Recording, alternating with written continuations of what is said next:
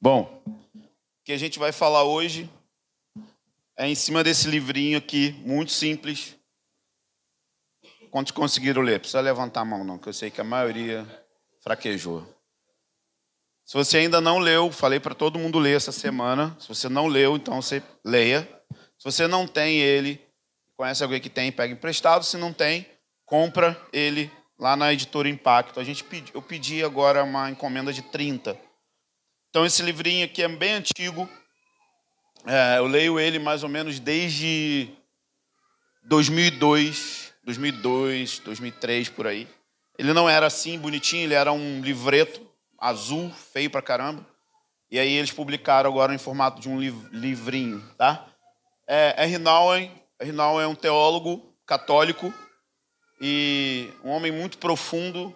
Se você achar qualquer coisa desse autor, pode comprar, tá? É, tem um livro dele maravilhoso que é Adam, que é a história de como ele encontrou Deus cuidando de um de um de um, um deficiente que era só mexia a boca praticamente. E ele tinha que limpar as fezes, tinha que dar banho, tinha que alimentar. E ele fala de como ele encontrou Deus cuidando desse rapaz. O Senhor disse para ele: Você é exatamente como Adam. Eu cuido da sua deficiência e não te rejeito. estou sempre com você.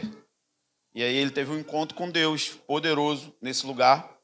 E muitos outros livros dele, como Filho Pródigo, ele lutou a vida inteira, a vida inteira contra o, o desejo por homens, a, a vida inteira, inclusive ele era celibatário, nunca teve a experiência de ter relacionamento com outro homem, mas lutou a vida inteira contra isso e conseguiu resistir ao dia mal.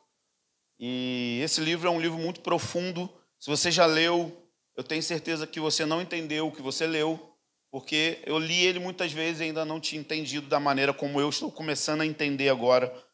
Então, a gente vai conversar em cima desse livreto. Eu, eu achei que eu ia conseguir pregar o livreto inteiro hoje, mas ficou muito difícil.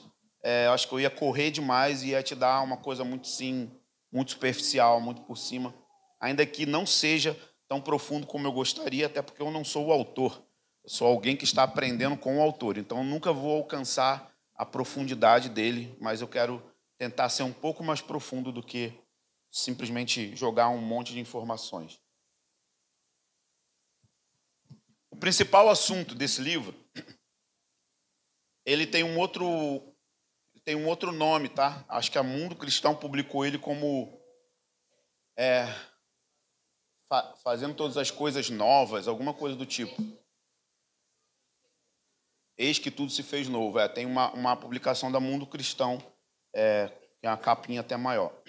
O principal assunto, principal premissa do livro, a Ava gosta dessa palavra, premissa. O principal assunto é que tudo na sua vida pode mudar mesmo que tudo ao seu redor permaneça a mesma coisa.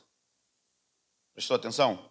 Tudo na sua vida pode mudar, ainda que tudo ao seu redor esteja exatamente do mesmo jeito que sempre é. Com todos os problemas, com todas as alegrias, com todas as vitórias, com todas as derrotas, tudo pode mudar. Ou seja, ele diz que tudo pode ser novo, ainda que tudo permaneça velho, inclusive as circunstâncias.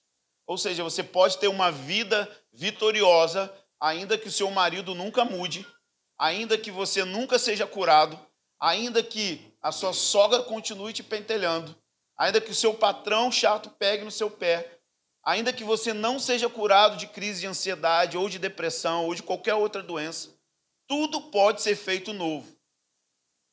Então é isso que esse autor vai dizer nesse livreto. Só que ele diz que essa mudança para esse novo estilo de vida começa a partir de um lugar extremamente uh, re, desprezado por nós, que é a partir da vida interior. E quando a gente fala vida interior, isso é muito vago para a maioria dos cristãos, por quê? Porque não é um assunto que a gente para para pensar sobre o nosso interior. Hoje em dia está até um pouco melhor, muitos psicólogos, muitos psicólogos cristãos estão unindo a psicologia com a, com a tradição contemplativa, com a tradição de oração, é, estão indo um pouco mais fundo. Mas quando eu falo vida interior, o que, que você pensa? O que, que vem na sua cabeça? Vamos lá, cinco segundos, diz, vai. Vida interior, fala. Hã? Coração. Mas o que, que é coração? O que, que é coração? Oração? Ah, vida interior é oração? Não. Não é oração. A gente não sabe o que é vida interior. E Paulo diz isso lá em Efésios 3. Qual é a oração que a gente sempre ora pelos outros e ora sem saber o que está orando? Ah, eu oro que fortaleça o homem interior dele. Já viu isso? Quem já viu essa oração aqui na igreja?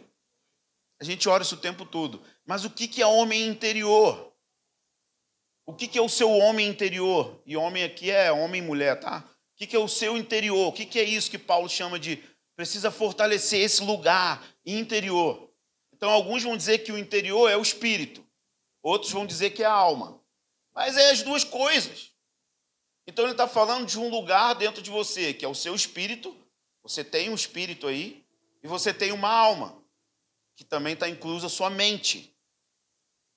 Ele está falando desse lugar, que tem um lugar para viver em Deus a partir das suas emoções e do seu espírito que nasceu de novo, da vida não criada de Deus dentro de você.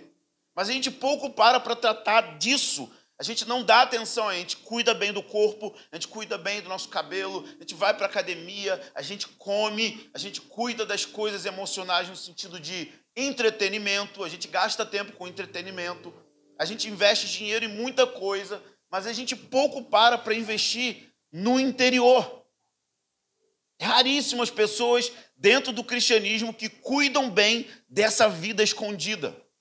E aí que está o problema, a gente não sabe lidar com isso. Porque quando você quebra dentro, não sangra. Quando você diz que está quebrado dentro, você não vem com um braço com uma fratura exposta. Você não vem mancando. Está sangrando dentro. E a gente vê essa grande confusão hoje na igreja. Ao ponto de dizer que pessoas depressivas são endemoniadas que depressão é demônio, que depressão é pecado. Brecha. Tá, na, tá dando brecha. Gente, a minha vida inteira é uma brecha. Eu nasci em pecado. A queda, sabe? Queda, a queda. Eu preciso confiar na graça de Deus, na cruz de Jesus, na salvação dele. Eu sou um miserável pecador, eu sou a própria brecha.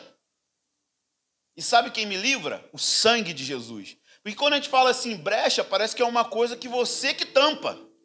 É você que tampa a sua brecha? Não, quem tampa as minhas brechas, quem tampou todas elas, é o sangue de Jesus. E constantemente ele precisa me cobrir com graça, com perdão, com misericórdia. Preciso confiar na cruz dele o tempo inteiro, no arrependimento. E é uma vida. Arrependimento não é uma coisa que você faz um dia e nunca mais faz, sabe? Confiar no sangue de Jesus não é uma coisa que você faz um dia e nunca mais confia. Não. Então a gente está criando um monte de confusão porque a gente não para para estudar isso. E eu sou apaixonado pelos místicos né, da história da igreja. Hernal é um contemporâneo. Tem muito material que você pode pegar e você vai ficar assustado como que você não sabe lidar com o seu interior. Então, espaço, dar espaço para Deus, significa ter uma vida espiritual e viver essa vida no meio da sua vida, que com certeza é agitada e turbulenta. Eu não acho que aqui ninguém é um monge que foi para o deserto ou que está numa montanha e que não tem relacionamento. Um eremita. Eu não acho que ninguém aqui é um eremita. Eu acho que a gente está vivendo vidas agitadas. Nós temos agitações fora, nós temos agitação dentro Cara, você já viu quanto de propaganda você entra, sabe? Dentro de você?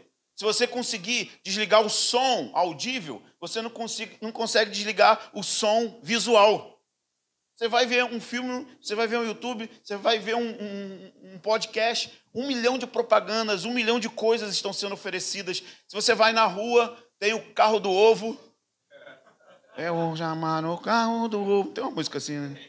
O microfone do carro do ovo tem, ele passa lá, o cara da vassoura passa lá também, passa na tua rua. O cara da vassoura passa lá vendendo vassoura. sete e meia da manhã. E toda hora você está sendo barulhado com muita coisa, com muita agitação. E ele está propondo o seguinte, cara, é no meio desse labirinto interior de pensamentos, de emoções e de sentimentos que Deus quer que a gente viva a partir do Espírito, a partir da vida centrada em Deus. Então, muitas vezes a gente tem pensamentos que geram emoções. Você pensa uma coisa, certo?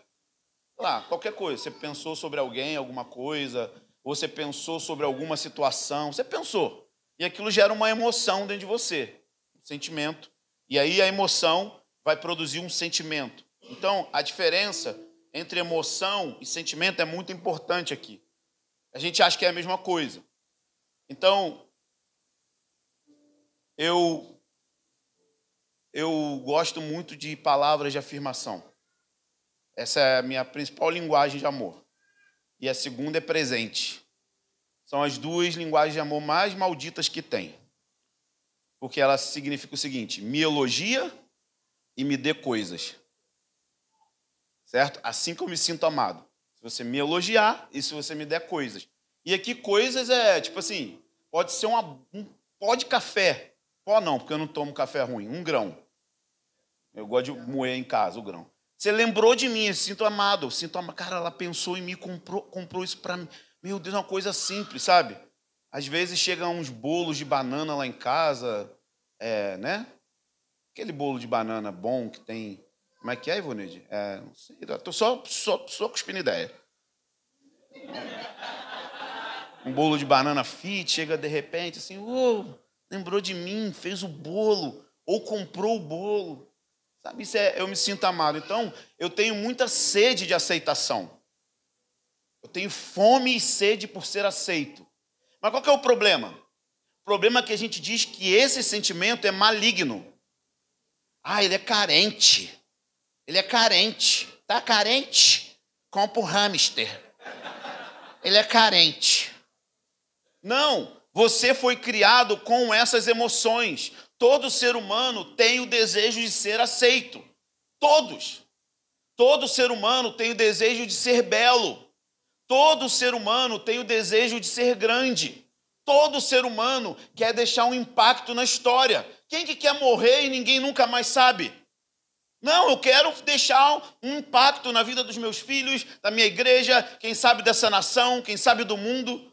Mas você tem sede disso são as suas emoções. E Jesus não proíbe isso. Jesus diz que está voltando para ser admirado na igreja, ou seja, a igreja vai ter beleza, a igreja vai ser cheia de beleza. Ele disse o seguinte: qual dentre vós quer ser o maior? Então ele não está proibindo o desejo de ser grande. São emoções que Deus colocou. A questão é que a gente não sabe lidar com o interior. Então, eu vou buscar ser aceito no homem. Eu vou buscar ser aceito em um relacionamento. Por que, que você acha que tem tanta sensualidade dentro e fora da igreja? Porque as mulheres têm fome e sede de aceitação, de elogios. Provavelmente nunca foi elogiada pelo pai, nunca teve palavras de afirmação. Então ela cresce com o desejo de chamar atenção, porque ela está com sede no seu interior de aceitação. Faz sentido para vocês isso? Ou só eu que estou doidão? Então a gente tem uma emoção. Isso é, isso é lícito. Desejo de ser aceito. Eu tenho fome e sede disso. A questão é quando alguém tem um comportamento contrário a isso e ele me rejeita.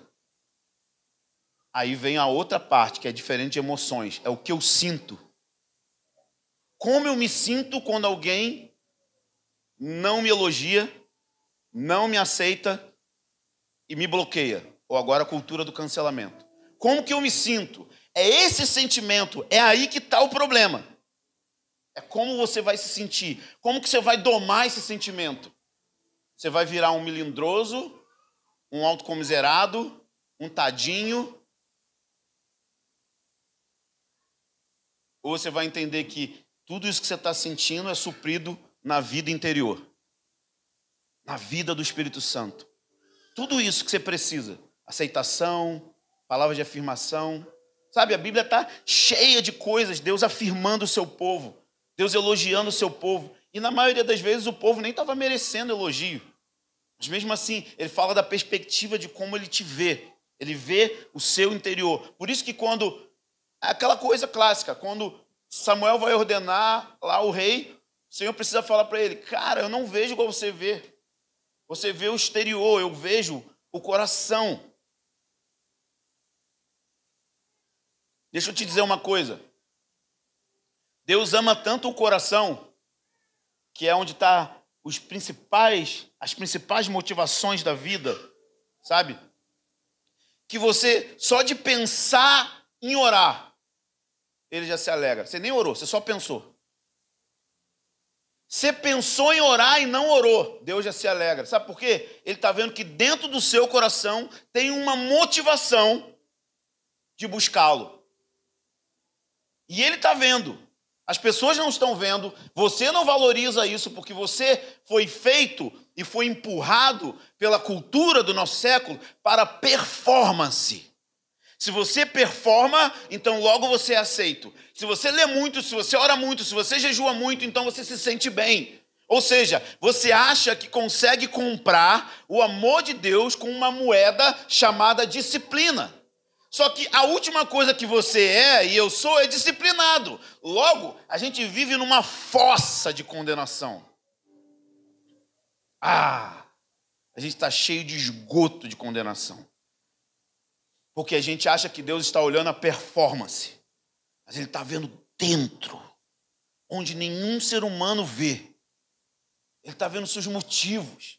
Ele está vendo o que você pensa, ele está vendo a sua dor, ele está vendo a sua dor de não conseguir fazer o que você gostaria de ter feito. E nós todos somos essa tipo de essa religião aí de, de, de legalistas, de pontos, de, de, de cumprir coisas. E eu não estou falando que não se deve orar, que não, não se deve ler. Estou falando, percebe? Do motivo, o que te impulsiona a fazer o que você faz, está dentro de você. Então, dentro da gente está assim: se eu não fizer, Deus vai ficar triste. A maioria das coisas que nos move de dentro para fora é o medo. Medo de não ser aceito, medo de não ser bem-sucedido, medo de não ser espiritual, medo de não ser aceito pelas pessoas da igreja porque eu não sou espiritual.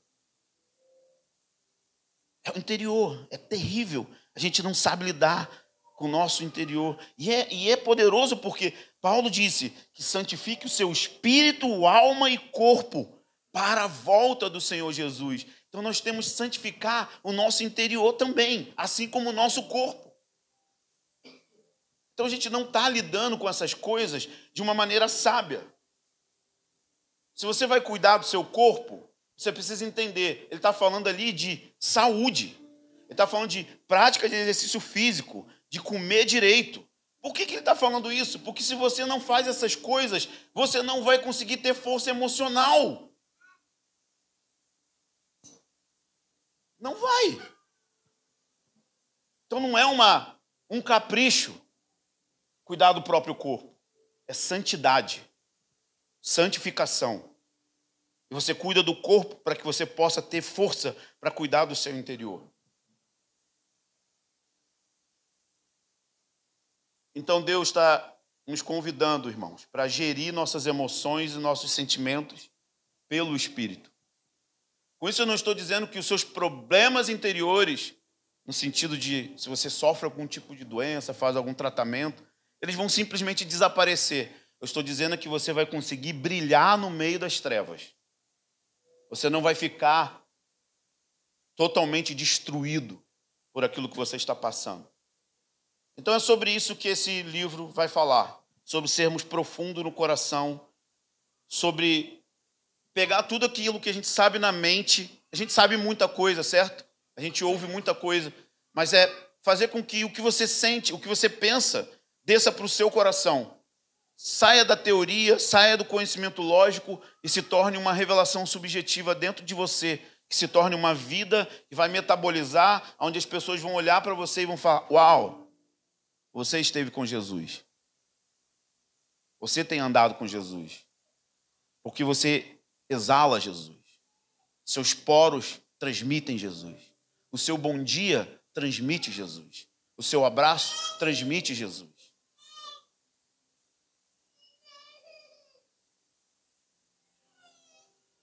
Eu quero ser conhecido pelas pessoas na minha lápide, o homem que foi parecido com Jesus.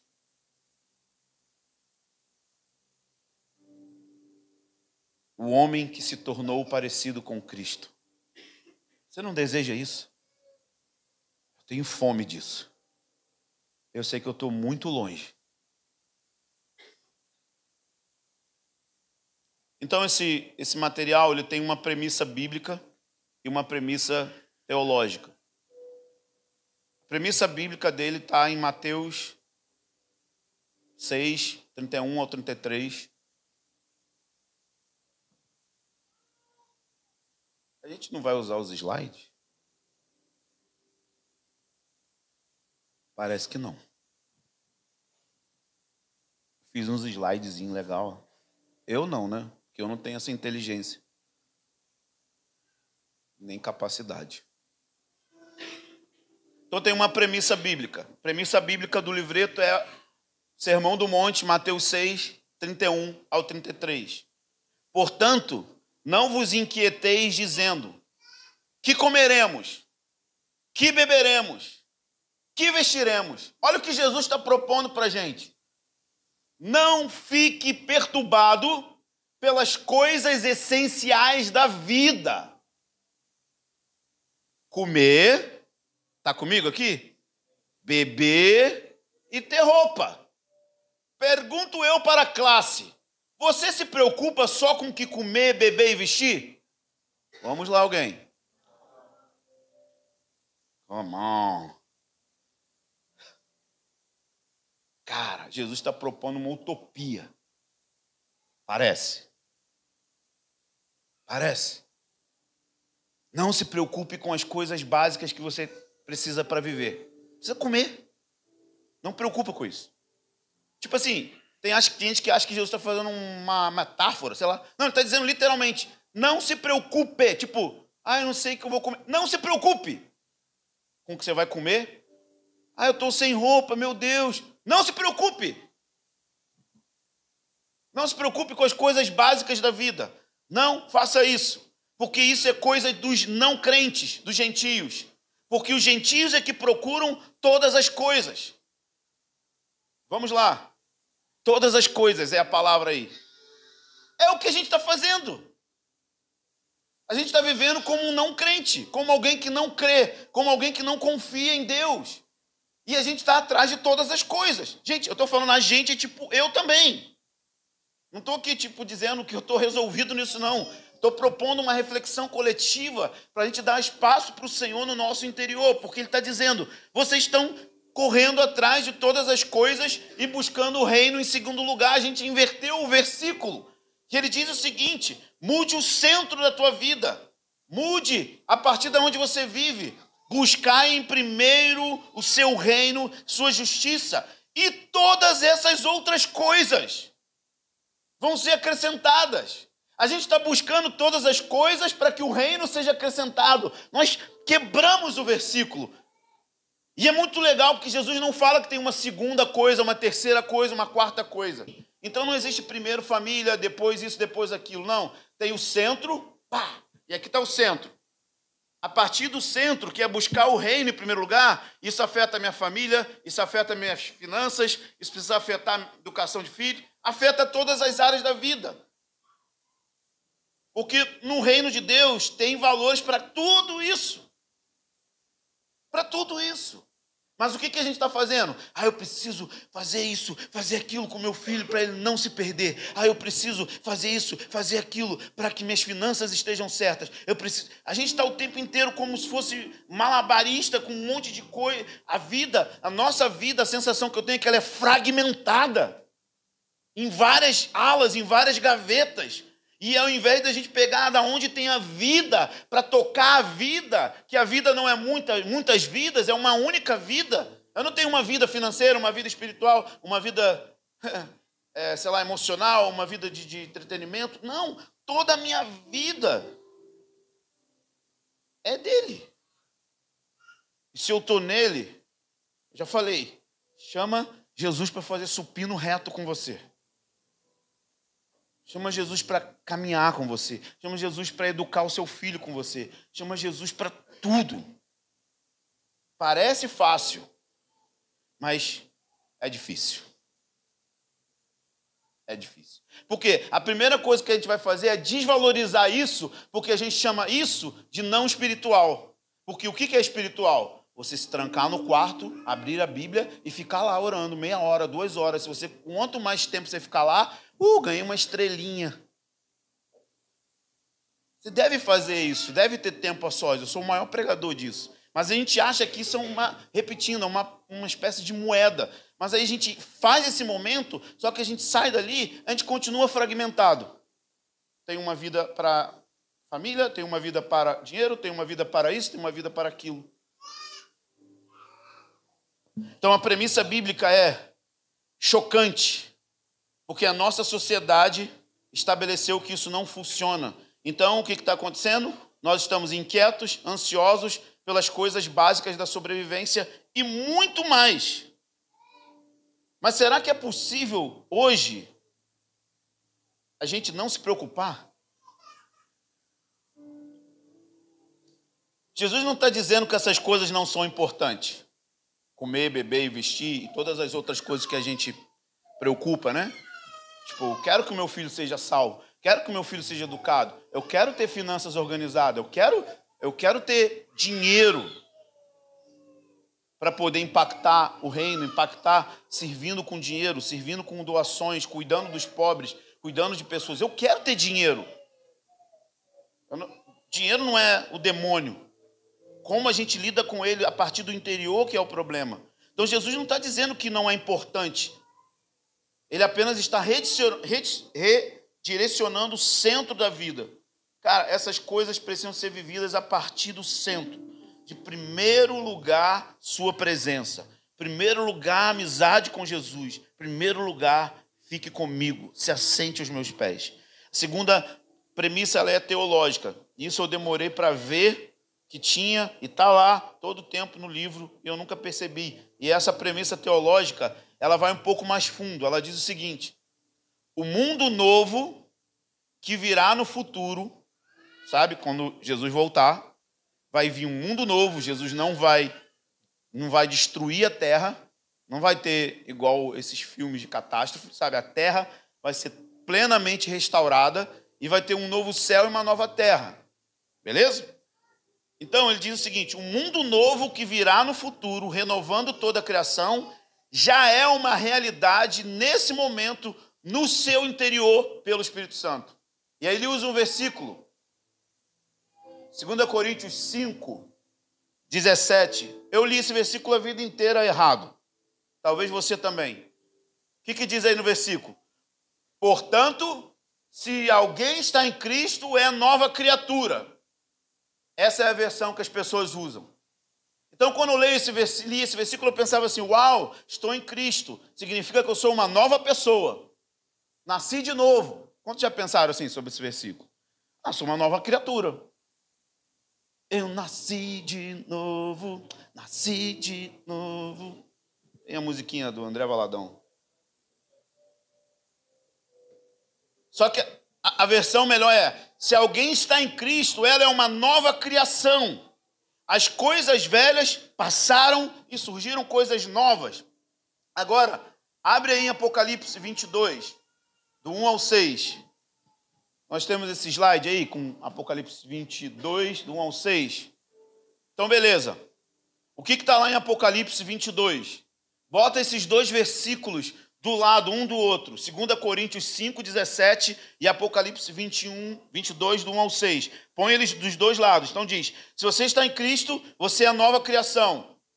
E aí ele vai dizer isso em Apocalipse, que saiu uma voz do trono que disse, eis que faço nova todas as coisas. Então, o que o versículo está dizendo é que tudo aquilo que a gente precisa, que vai acontecer no futuro, já está em nós no presente. O que, que tem lá na Nova Jerusalém? O que, que tem no futuro? No futuro, versículo 2: somos cidadãos de uma outra pátria. Se eu não me engano, Hebreus e Gálatas falam sobre isso, que somos cidadãos do céu. Então a gente tem que viver aqui como se fosse um embaixador, certo? Se você está na embaixada de um país, o, as leis que regem a embaixada, por exemplo, se a embaixada, a embaixada da China no Brasil, todas as leis que regem a embaixada chinesa no Brasil são da China. São chinesas. As leis ali da embaixada são chinesas. Eles vivem como embaixadores de uma outra nação. Então a primeira coisa é: você não é daqui. O que isso significa? Isso significa, meu amigo, muita coisa. Primeiro, que os seus problemas não vão ser resolvidos aqui e agora, mas que você tem uma esperança futura de que um dia ele vai enxugar do olho toda a lágrima. E é assim que a gente vive, com essa esperança. É que é isso que ele fala, está falando. Sabe, esse, esse, essa esperança de consolo já está em você. Então eu estou passando pela, pela, pela prova dando glória a Deus, sabendo que tem um consolador dentro de mim, que um dia plenamente vai enxugar toda a lágrima, mas que ele já está enxugando as suas lágrimas agora. Amém? Gente, você já parou para pensar o nome do Espírito Santo? É consolo. Cara, a gente pede isso, a gente domestica o versículo, a gente vira esmilinguido, mano. Sabe, puxando marcador de livro com os versículos e a gente não liga mais para aquilo que a palavra de Deus está falando sobre nós e sobre Deus. Cara, a gente tem Deus não criado, o Deus de Gênesis 1 dentro de mim e o nome dele é Consolador. Consolo, tem dentro de você, consolo. Não é consolo de amigo humano, de Deus. Como que é Deus me consolar? Você não é daqui. Você vive baseado nisso que é futuro. É isso que o autor está dizendo. Nós somos habitação do Senhor. Nós temos uma garantia da presença dele. Tipo, eu vou estar tá com você. Sabe esse nome? Emanuel. Emanuel. Deus conosco. Deus conosco quando? Sempre. Quando não tiver a cura, quando tiver a cura, quando tiver bem, quando tiver mal, Deus conosco. Mas o que, que a gente quer? A gente quer a cura. Cura é bom, cura é poderoso. Nós vamos orar pelos doentes, mas não é mais poderoso que a presença dEle. Não é mais eficaz que a presença dEle. A presença de Deus no meio da escuridão é mais poderosa do que bênção. Porque Ele é Deus conosco. Mas a nossa teologia é fraca, por isso que a gente acha que as coisas terrenas que nos dão alegria são mais poderosas do que a presença dele. A gente acha que tirar os problemas. Eu estou falando de mim, tá? A gente acha que se remover a dor e o problema, a gente vai ficar bem. Mano, não vai. Não vai. Tem uma coisa dentro de você chamada coração. E o coração do homem é tão profundo quanto Deus é. Porque Deus criou numa anatomia interna que só Ele pode preencher você. Um louvor estava vindo assim na minha mente. O meu profundo anseia o seu profundo. Porque o meu profundo foi criado por você e você colocou a eternidade dentro de mim. Então, logo, nada que é passageiro pode preencher meu interior. Nada. Eu prego, eu sou acho, o único pregador que prega para eu prego para mim. Tipo assim, eu vou lendo assim, eu falo, ah, caraca, mano, isso está me cortando muito. Eu sento para ler, para estudar, eu falo, meu Deus, eu fico alucinado no escritório assim. Falo, ah, cara, será que as pessoas vão ver isso aqui? Então você já tem acesso ao futuro que é um futuro de paz, de consolo, da presença de Deus, de viver perante a face do Senhor. O fato da gente não conseguir viver isso é o seguinte: estou te dando, tô te dando uma solução, mas tudo se resume à comunhão. Mas qual que é o problema? O problema, o problema é o Judson. Né? O problema sou eu. O problema é você, ué. Ah, igual perguntaram qual é o problema. Perguntaram Esponja, qual é o maior problema da igreja brasileira? Sou eu! Eu sou o maior problema. O problema é você. Você não presta, você é ruim. Ah, a igreja aqui é ruim. Você sai para outra, lá fica ruim que você chegou. Tava bonitinho lá, mas você foi para lá estragou. Você veio para cá estragou a nossa. Que não tem jeito, a gente muda, a gente vai com a gente. Qual é o problema? O problema é que a gente não tem comunhão. A gente fala, fala, fala, fala, fala, fala, mas não tem. Que se tivesse comunhão, não ia estar do jeito que está. Faz sentido? A gente tenta ter, mas a gente não tem.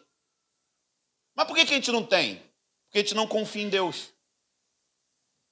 Sabe, eu estava lendo isso naquele livro sobre ansiedade, e ele fala essa parada. O que, que a serpente fez com Eva?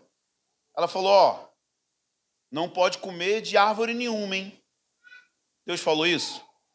Não, Deus falou: pode comer de todas as árvores do jardim, só de uma que não. O que, que a serpente está propondo? Deus não é tão bom assim. Ele está restringindo você num quartinho. Ele está tirando a sua liberdade. Isso acontece com a gente direto. Vem uma voz e fala assim: Deus não é tão bom assim. Se Deus fosse bom, você não estaria há cinco anos tomando um antidepressivo. Você ouve essa voz ou sou eu? Deus não é tão bom assim. Olha seu filho como está. Ele quer distorcer quem Deus é, usando as circunstâncias ruins da sua vida.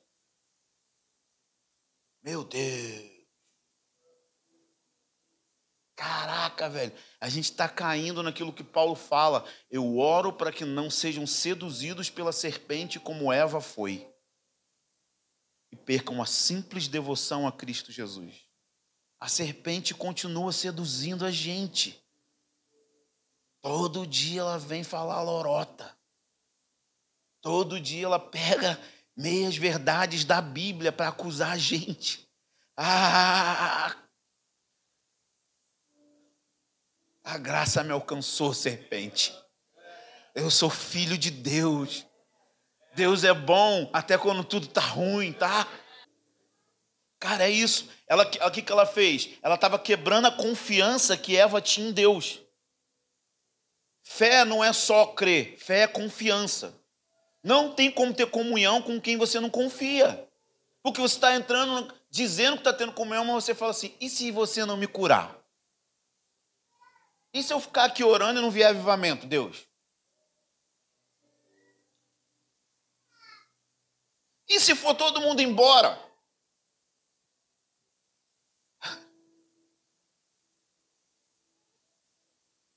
Você não tem confiança nele. Você não consegue descansar na liderança dele. De que ele está dizendo que se você quer entrar no reino, é necessário que você sofra muitas tribulações. Que você vai ser moído. E que ele vai usar cada circunstância dessa como um meio para te aproximar na perfeição de Jesus.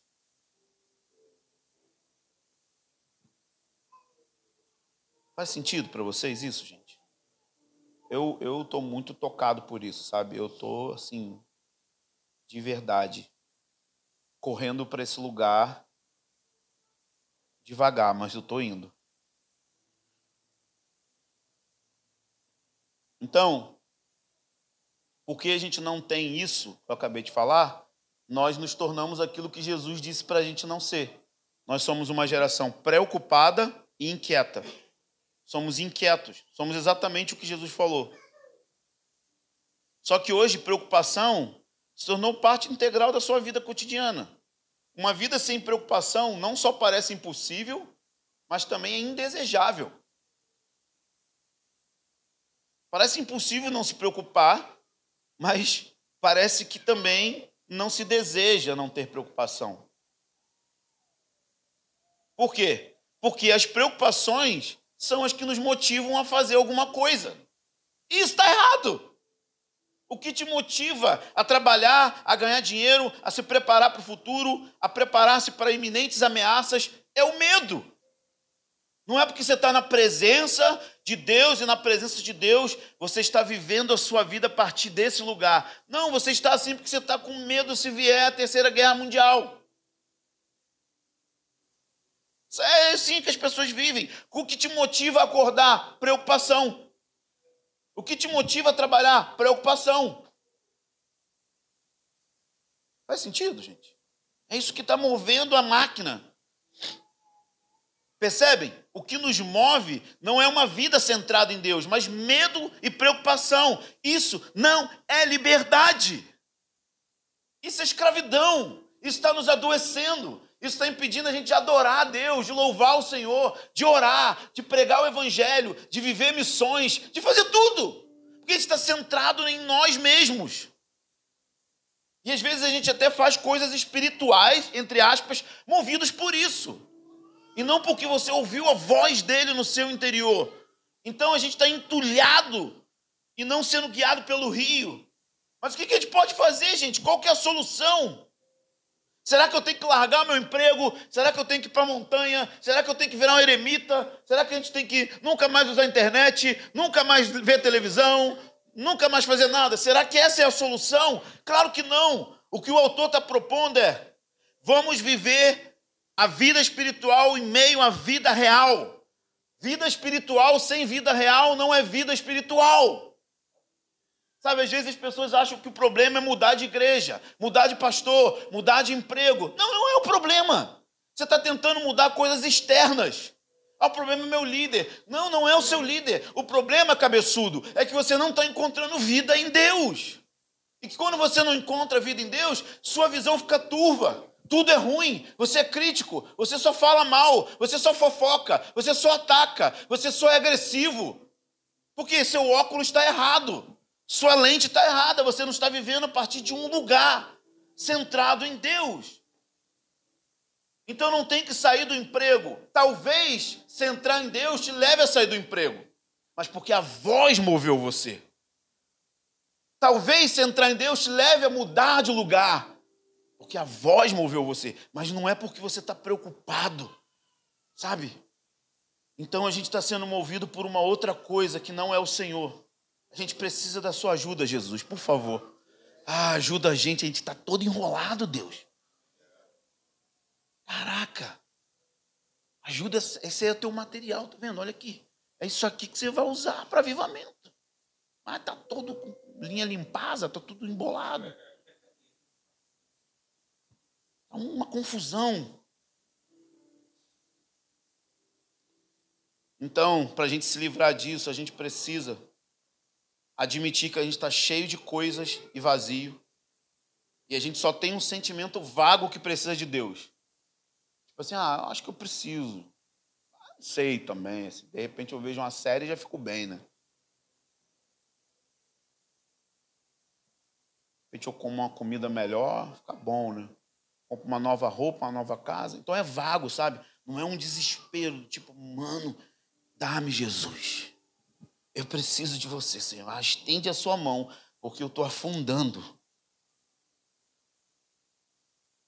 Desse jeito, as ansiedades, a depressão, educar filhos, casar, ganhar dinheiro, entulharam o nosso interior. Está entupido disso.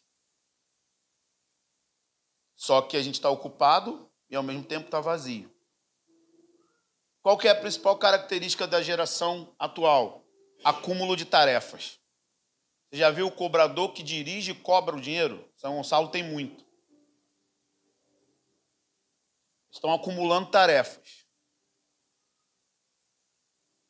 Acumular tarefas se tornou status. Sou uma pessoa ocupada. Pessoas ligam para você e falam: Olha, eu sei que você deve estar ocupado. não, não estou. Deixa eu tomar o seu tempinho aqui, eu sei que você é muito ocupado. Então, não estou ocupado. Está tudo bem, estou desocupado. Porque estar ocupado é status. Estar desocupado é malandragem.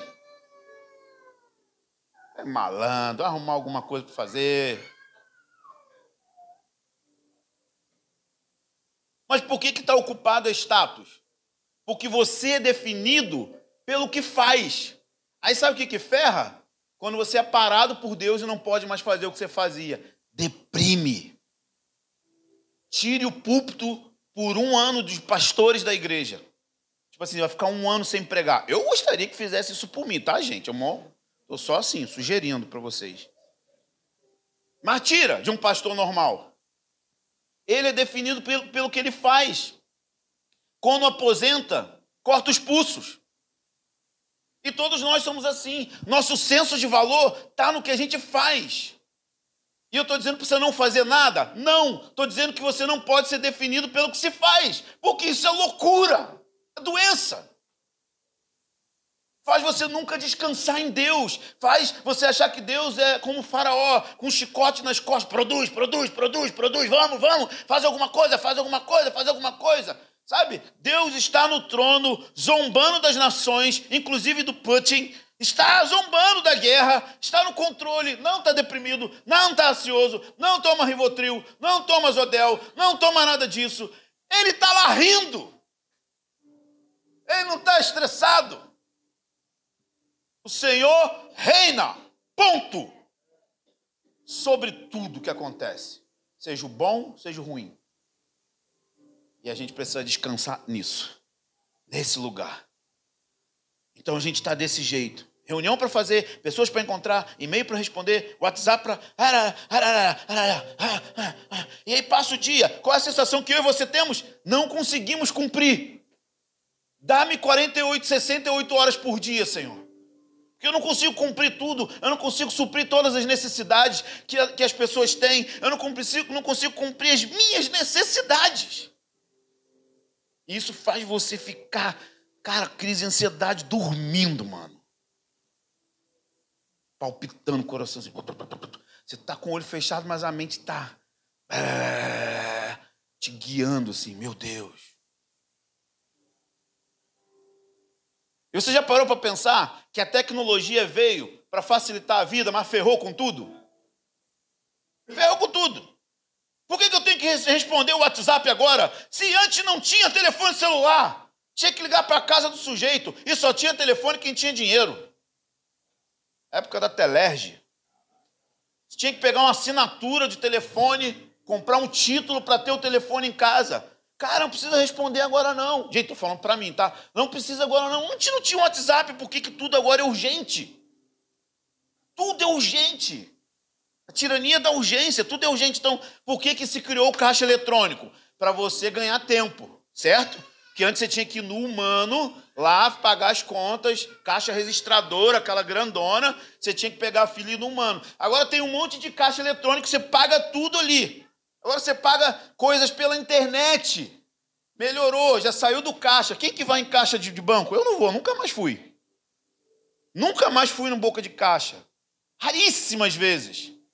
E na minha agência, então, você não vai. Então, aquilo que foi feito para você ganhar tempo, abriu tempo para você preencher tempo.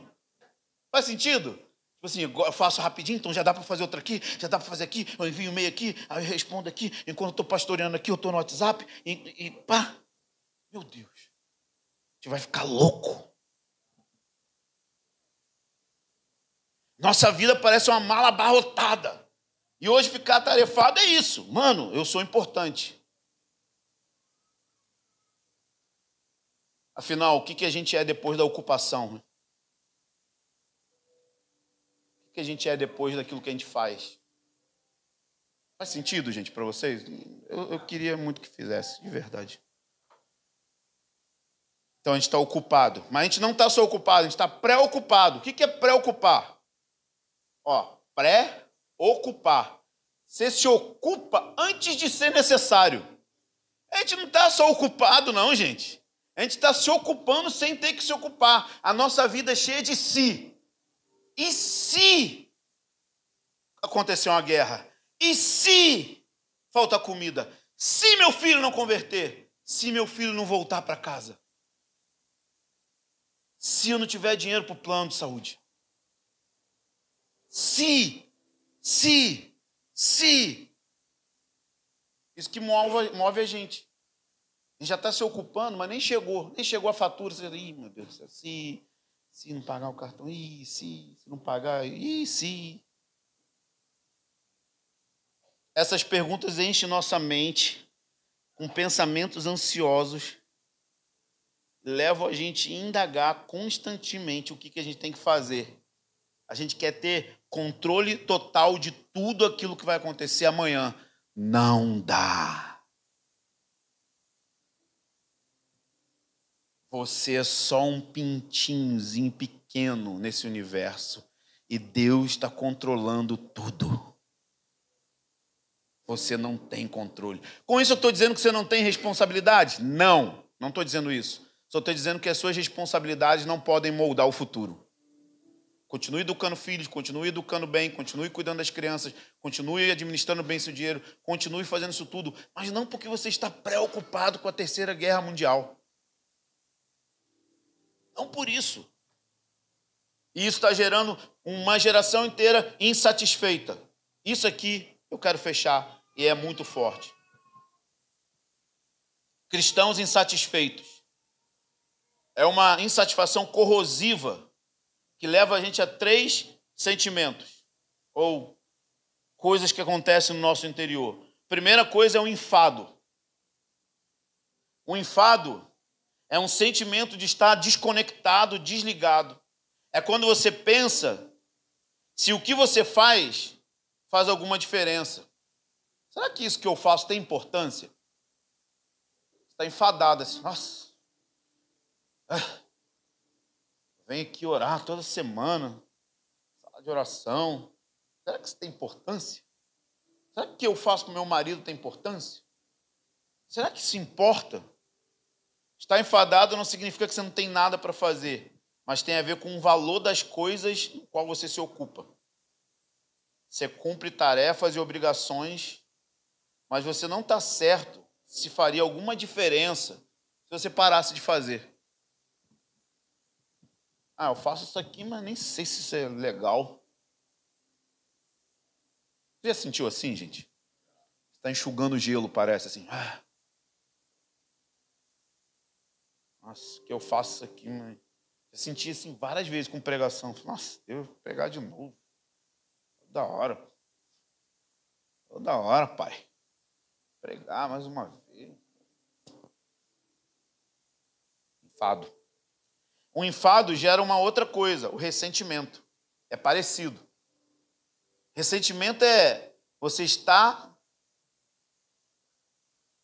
pensando que o que você faz agora não só não tem importância para você, mas não tem importância para os outros. E se eu parar de fazer, as pessoas nem vão perceber que eu parei. Você já sentiu isso, gente? Você já sentiu isso educando filho? limpando a casa. Nossa, eu faço isso aqui. Será que as pessoas valorizam o que eu estou fazendo, gente? Será que elas. Você vai ficando ressentido. Percebe? Que Deus nos livre, gente. Está cheio de gente ressentida com Deus. Ofendida com Deus. Transferindo para pessoas. Você começa a pensar isso. Será que isso tem valor para outro ser humano? E aí o que, que acontece? Você começa a ter um sentimento de vítima, fazendo coisas por pessoas que não te consideram seriamente seres humanos. Você pensa assim, nossa, esse cara não me considera, essa pessoa não me respeita. Dona de casa fala isso direto, né? Quem já entrou na sala varrida com o pé sujo? Amém. Você não respeita o que eu faço. Falta de consideração essa toalha molhada em cima da cama.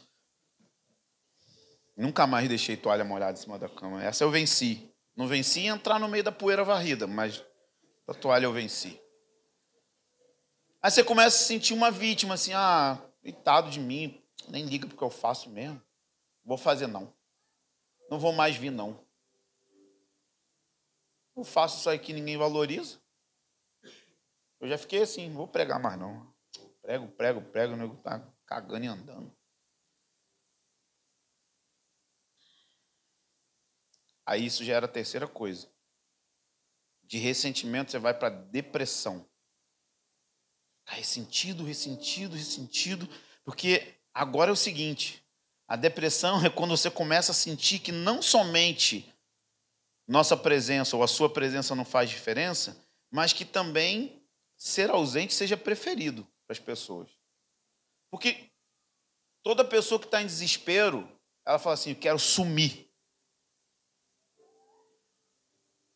Você já falou isso? Quero sumir? Queria sumir. Eu falo assim: não, eu só não sumo porque eu estou casado. Tem filho e tem mais um monte de gente lá domingo. Mas eu queria sumir. Não faz diferença se eu estiver aqui ou lá.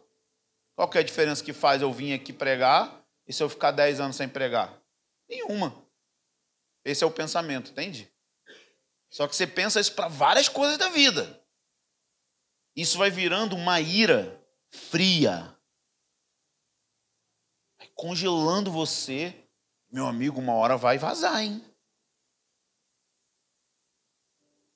Está totalmente ressentido e entendeu que você não tem valor algum para ninguém, que eu faço nunca muda, não é importante para os outros, não é importante para mim. E como que Jesus reage a essa condição nossa? Pedindo para você mudar o centro da sua vida. Confesse que você está fragmentado e desligado e que você precisa urgentemente voltar-se para o centro da vida. Percebe? Não é resolvido só no devocional, tá? É um jeito de viver de dentro para fora. Assim. É óbvio que a gente pode levar isso para o lugar de oração e falar: Deus, ordena nosso caos. Ordena as minhas emoções. Me leva para esse lugar, sabe, de descanso. A gente quer confiar em Deus, sim ou não? Mas a gente não quer confiar em Deus para nos levar para o vale da sombra da morte. Porque ele vai guiar a gente em pastos verdejantes, águas tranquilas e no vale da sombra da morte. Estava conversando esses dias, a Maíra. Tem que ter fé para milagres e tem que ter fé para ser cerrado ao meio. Tudo é pela fé. Tudo é ali. Fala, uns fecharam boca de leões, dá, dá, dá, dá. vencer exército. Outros viram a promessa e não se cumprir. Outros foram cerrados ao meio. Outros foram errantes andando em cavernas. Tudo pela fé. Heróis da fé, Hebreus 11. Lê, lê depois. O que, que fez com que esses caras permanecessem? Cara, tinha um centro que movia a vida dele. João disse isso. Eu não sou o noivo, eu sou amigo do noivo. E o que satisfaz meu coração não é a noiva, é ouvir a voz do meu amado. Ou seja, eu sou amigo do noivo, eu tenho um ministério de ajudar a noiva, mas não é isso que me preenche. O que me preenche é se ele falou meu nome. Se ele falou meu nome, então eu estou bem. Eu estou satisfeito, Senhor, com a sua voz. Tem uma esperança para todos nós. A única vez que Jesus falou do coração dele, ele falou: Aprendam de mim, que sou manso e humilde de coração. Tome sobre vós o meu jugo, que é suave. Descansem em mim e aprendam humildade. Humildade, reconheça seus limites, reconheça suas fraquezas, Reconheça que você não pode dizer sim para todo mundo. Sempre que você dá um sim para alguém, você está dando um não para outros. Sempre. Jesus me ensina a ser humilde. Jesus era assim. Ele ia num lugar, um monte de gente doente, ele curava um só. Ele não estava querendo cumprir uma coisa, uma performance. Ele estava querendo só fazer o que o Pai está fazendo. Sabe por que, a gente tem burnout? Porque a gente faz aquilo que Deus nunca pediu para a gente fazer. As pessoas esgotam por isso, porque você começa a fazer o que Deus não falou que você tinha que fazer, e você começa a sacrificar o que Deus não falou para você sacrificar, você começa a carregar uma cruz que Deus não mandou você carregar, e aí, como diz os antigos, você queima a vela dos dois lados, assim. Aí morre.